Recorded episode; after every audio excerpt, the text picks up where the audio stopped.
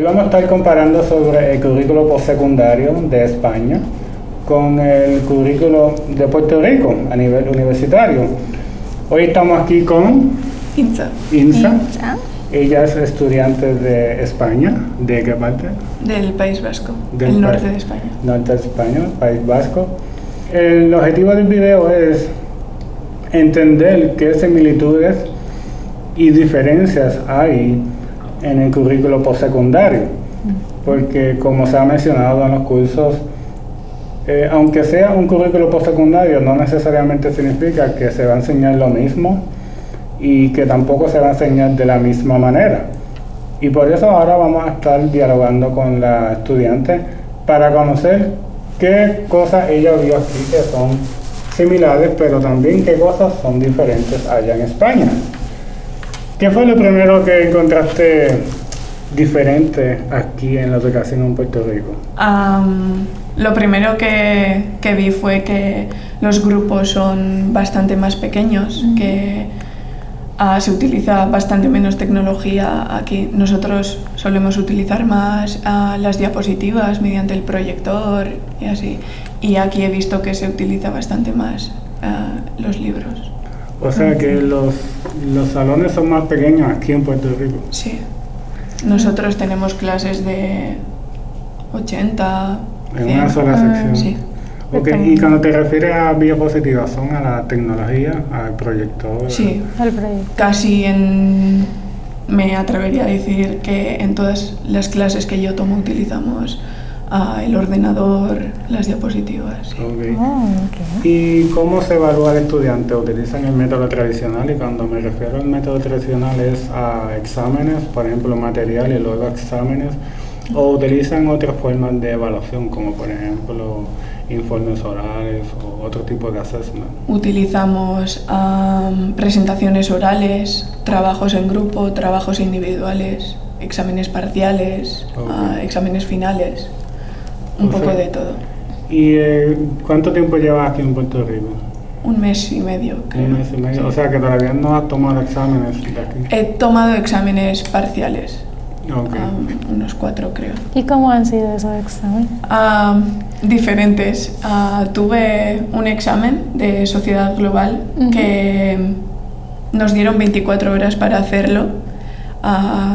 Nos envió el examen a las 7 creo de la mañana y tuvimos hasta el día siguiente para enviarle el examen por Blackboard. Y nunca había tomado un examen así. Ok. Oh, ok. Sí. Y desde la perspectiva del maestro, del el profesor, ¿has notado que enseñan de una forma distinta, de una forma diferente? ¿Qué diferencias y similitudes has notado en la manera en que lo- los profesores brindan En la clase. el conocimiento? Am, lo que he notado es que estas clases son bastante más cercanas. Como que mm, como nuestros, ah, nuestras clases son de bastantes más estudiantes. No solemos tener mucho contacto Ah, con claro. el Ah, profesor. ok. Sí que tenemos esa opción de ir a tutorías con el profesor, pero aquí es bastante más cercano. Sí, es más, es más personal, ¿no? Sí. Si te dijeran qué técnica o qué cualidades de la educación en Puerto Rico te gustaría que se utilizaran más en España o viceversa, qué cualidades de la educación en España te gustaría que entonces se usaran aquí, aunque llevas todavía muy poco tiempo, pero Am, no lo sé, me gustó de verdad el examen De las 24 de las horas. 24 horas, Ok. porque te da tiempo para pensar, para reflexionar. ok. Am, me gusta la cercanía de los profesores aquí. Pero ah, en cuanto a la plataforma digital, creo que nosotros estamos bastante más preparados en eso. Es más fácil de usar. Sí.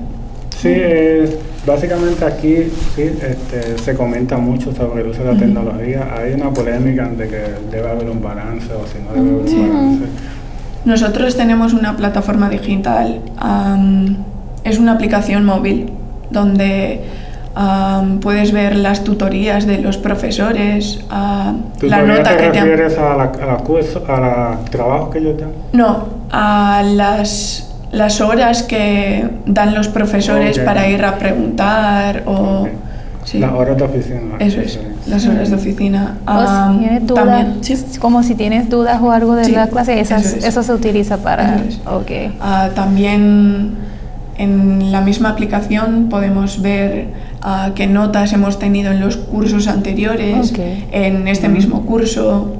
Así que sí, en cuanto a eso estamos bastante más eh, preparados. El- también la cultura de, la- de allá de España, bueno, no, no sé si tiene que ver, pero es como comparar la cultura de allá con la de acá, es como puede ser la comida, la- las escuelas. Am, en España hay muchísimas culturas diferentes. Y la de Ah, ustedes como tal, ¿cómo, cómo es? Eh, la cultura vasca mm, es mayormente la gastronómica. Tenemos comida de todo tipo. Como vivimos cerca del mar, tenemos muchos ok. ah, pescados. tenemos mucho monte también. ah, O sea, que puede muchísima variar. verdura. Sí, Es muy tenemos todo. variable. Sí. Ok. Ah, tenemos danzas propias del País Vasco. am, sí, tenemos idioma diferente. Yo no estoy acostumbrada a hablar en español. Am, yo desde pequeña he estudiado en el modelo D de España, que es ah, que se toman las clases en vasco menos el español y el inglés. ¿Y le exigen otro idioma extranjero, además de inglés y...? Am, desde pequeños aprendemos el vasco, el español y el inglés. Sí. El inglés un poco más adelante. Pero al llegar a un cierto nivel, como creo que a los 12 años, se empiezan a ofrecer otras opciones como el francés, por ejemplo. Nice. Oh. Una última pregunta, me gustaría saber qué diferencia en la personalidad de, de los puertorriqueños he encontrado diferente. Estoy seguro que obviamente toda cultura tiene sus características, pero España iba- en un tiempo era comunista, cuando estaba bajo Franco era. Y por lo tanto eso influye en la forma en que las personas inter- eh, interactúan. Por ejemplo, en Rusia también se dice que como fue por mucho tiempo comunista y hay todavía algunas partes que son comunistas, las personas son bien sinceras, porque había que ser sincero, porque obviamente el gobierno era sumamente, eh, algunas partes estricto. Eh, ¿Qué cosas has notado diferentes aquí con el puertorriqueño con, con el español? Ah, nosotros, ah, como el pueblo, el pueblo vasco, eh, estuvimos reprimidos por Franco y yo creo que eso afectó en nuestra manera de ser, siendo más ah, Claro. cerrados. Am, y al llegar aquí lo primero que noté fue que sois muy abiertos, como aunque no conozcáis a la persona, mm, tratáis de ayudarlo y a mí me cuesta bastante más Claro. llegar a abrirme. Sí, eso es algo que siempre me verdad. interesó y quería, lo había leído, pero no sabía 100% si, si realmente era este, verdadero. Bueno, pues gracias por tu tiempo y gracias por, por estar aquí con nosotros Por hoy. Y espero que puedas aprender mucho aquí en Puerto Rico y Gracias. que luego puedas hablar de tu experiencia en España. Gracias. Ok.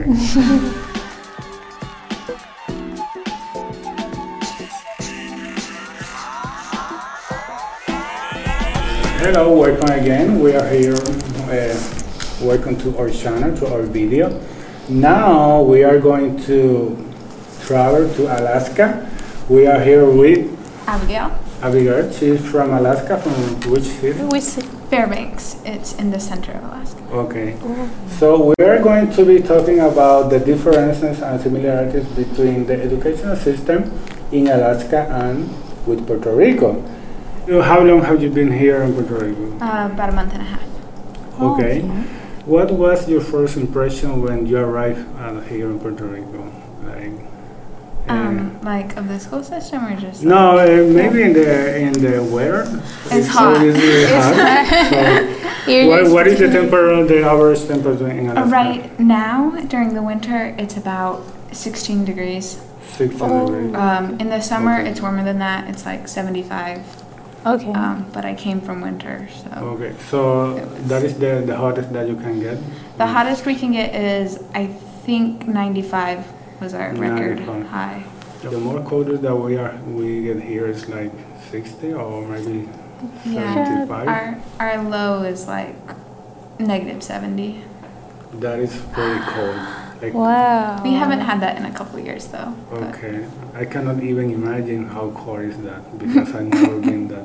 No, I've never been to Alaska. I really want to go one It's, day. it's really pretty there. yeah. Oh, you were born and raised in Alaska. I was actually born in Nevada, but we moved six months after I was born. Okay. So Okay. all my memories are in Alaska. Okay. And what was the first thing that you noticed here that in the education in the in the university that is is different? I think the most obvious one that I noticed was um, after you take a test or a quiz, like you get to see your grade and you get to look over it, but then the teacher takes it back. Okay. And back home, we get to keep it and we get to study from that. Oh. Um, so I think that was one of the biggest difference. differences that I was like, oh, okay. So you so you, you don't have that in No. in Alaska. So there you took the exam and that's it. You, you take the exam, they grade it, and then they give it back to you, and you get to keep it. Okay. Talking about the way professors teach, uh, did you notice something different between uh, Alaska, how they approach to the student? Or- Um, not that much. Um, yeah, it's actually fairly similar, Okay. surprisingly. A lot of the class structure and the way that the teachers interact with the students is actually very similar too. And how many tests do, do you have in a semester? Um, it entirely depends on the class. okay. Um, I have had classes that only have one final, but I've also had classes that have a test every two weeks. okay. Okay, So it so- depends on the, so- on the the professor? professor, the Professor, class. the type of class. Okay. Okay. Yes. And how how you realize that, that you can study here in Puerto Rico? Maybe what motivated you to come here? Um, so I'm majoring in Spanish, and a lot of foreign language majors go on an exchange. Um, so I was kind of throwing the idea around with my parents, and I was, I went to talk to my advisor to apply for this semester or to Mhm. like sign up for my classes, and I was like, oh, by the way, where's the um, study abroad office so I can go talk to them? And so she directed me to that, and I went and talked to her and discovered that if I wanted to go on exchange, it had to be this semester. Mhm. Oh, okay. That was two months before I came here. So I was like, okay, Okay. what are my options? and so she gave me a list of like 15 schools that would still accept applications. Um, Puerto Rico was one of them, and it caught my eye. It also ended up being the cheapest, so. Okay. Oh, Yeah. that's very cool. yeah, we know uh, many students that come from the state. and they do their whole degree here, the BA, and then they leave again to the state because it's more cheaper. So Yeah. that is a wise decision. So, do you have any question, Rocio? Was um, let me see uh, how I ask. What is the most thing you love about the education here in the Inter-American University? The thing I love about most about the education. Yeah, or, the most thing that paid your attention here, Um, call your attention. I, I mean, I have the teachers work with me back home, but I really like how helpful everybody is here, um, whether they're students or teachers. Like everybody's just willing to help me out. Okay. So basically, you learn your Spanish by reading books and on the school, right? Um, back home, I studied Spanish for four years by taking classes Okay. um, through our foreign So language. when you came here, uh, what differences you you found in in the language? Because it's not the same like. Mm, No, no, it's- it's not. Um, the accent is definitely different, which can make it hard to like pick out the actual yeah. words. hmm Um, that's and then there's some words that are different, Yeah, the Yeah, accent because too. they are yeah. and Specific there's for here there's a lot of Spanglish words, and Yeah. which is nice for me. Yeah. Yeah, there is a lot of words. There's a lot of words we use here, like parking. We say Sí. parking Yeah, or parking. Sí. Or the dash from the car. The I- dash. I, I don't even have a, a word in Spanish for dash. I don't, I don't know. that's, and like for example, hamper. Hamper. You put your, your, your clothes. it's supposed to be cesta. Is cesta in Spanish? The hamper. When you put your, your dirty Cesta? clothes. Your dirty Cesta? Hamburgers. We say we don't say hamburguesa. We say hamburgers. We're gonna go hot dogs. However, in, in Spain, uh, you don't like to use English word, right? Like Ah, ordenador. utilizamos bastante. Yeah, really. ¿Sí? Pero, bueno, sí, se trata de evitarlos. Okay. Okay. What words have you learned that you you don't learn back then? Um, that you learn here in Puerto Rico? Chévere. Chévere. Chévere. Chévere. Eso está Um, chévere. When you heard that the first time, what what what you thought it, it, It was- I don't think I I picked it out before somebody explained it to me. Okay. Because when I first got here, I was like understanding nothing just because I couldn't even like get past that. Like I was like, were you saying words? That didn't sound like words. and then like the second day we were here, I think somebody explained chévere to us. Okay. So- So, and I have another question. Like, um, turning back, you see the INSA interview. She says that in Spain they have a lot of technology, but here we use a lot of books. What about your? Um, I think again it depends on our class. We do Okay. have we do have a lot of most mm, a lot of classrooms do have projectors and Okay. um, not all teachers use them. Okay. Um, I do have a lot of teachers that use books and it yeah it definitely depends on the teacher. Okay. And then it depends. I think it depends on the class too. So. Yes. Okay. Yeah, and the classroom and the Even though the, the education system is not that different, right? Mm-hmm. It's like lecture. Tests. You have to get tests to. Okay. yeah. What about essays? You don't have to do essays. Uh, for my English classes, we have to do essays, Okay. but usually that's the only class. oh, okay. that I've taken. I've heard that other ones do, but I've never taken one that does. And how long is a, a BA in Alaska? How long Um, it, it four years. Four years. So it's basically pretty similar to, Yeah, to two here. years. And if I want to do a master degree or a doctoral degree, it's basically four to five years, right? I believe so, yes. Okay, so it's basically pretty similar. Yeah. Okay, so do you have any questions that you would like to ask her? I think I have asked enough questions. Okay. I just thank you for your time to Yeah, be thank here you for your time. I hope you you enjoy the weather and Yeah. and the food. Do you like the Oh food? yeah, what about the food? is good. Yes. Okay. So thank you for your time. Yes. So I hope you can learn a lot from here in Puerto Rico and then you can bring that to Alaska. So thank you for your time again. So thank you.